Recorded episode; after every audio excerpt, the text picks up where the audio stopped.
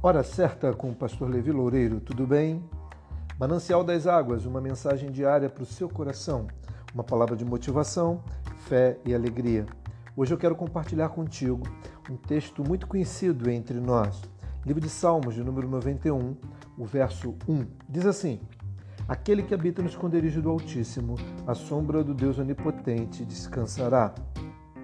Eu quero dizer para você que é importante estarmos estabilizados na terra para receber o que vem do céu. Nós precisamos investir mais tempo para discernir o que Deus tem nos dado e o que Ele quer nos dar e o que precisamos fazer para entender este processo. Nós deixamos muita coisa passar achando que está, já está resolvido, já está consolidado. O sucesso está na repetição o seu sucesso, o meu sucesso, está em meditarmos, entendermos o que é preciso ser feito. E muitas vezes não conseguimos compreender isso. A nossa vida é dividida por épocas e estações. Nós sabemos que existe inverno, outono, primavera e verão.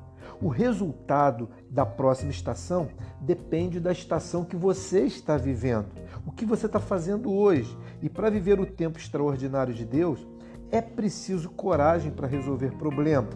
É importante você entender que precisa de base emocional para isso. Você precisa de raiz espiritual. Nós precisamos entender que ser quem somos fará todo o diferencial para solucionarmos os problemas que virão, para regarmos, para semearmos, para ararmos e também para colheita. Tem um texto no livro de Deuteronômio, no capítulo 31, verso 6, que fortifica o que eu estou falando para você. Esforçai-vos e animai-vos, e não temais, nem vos espanteis diante deles, porque o Senhor teu Deus é o que vai contigo, não te deixará, nem te desamparará. Você pode até ter sido jogado no chão, mas você precisa se levantar. Você precisa construir ou reconstruir fundamentos sólidos, raízes de amizade. No Evangelho de São João, no capítulo 15, no verso 9 até o verso 15, eu quero ler para você. Diz assim: Eu tenho amado a vocês tal como o Pai me amou. Permaneçam no meu amor.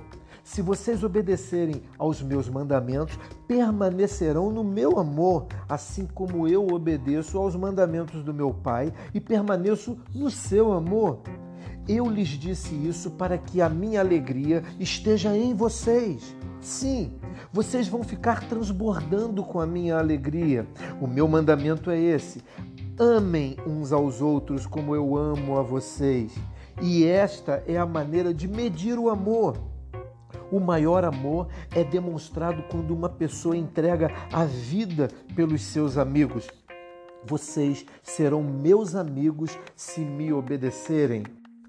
Que texto maravilhoso!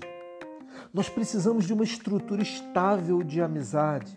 Amigos verdadeiros vão ficar com você durante tempos bons e tempos maus se alegrar com os que se alegram e chorar com os que choram.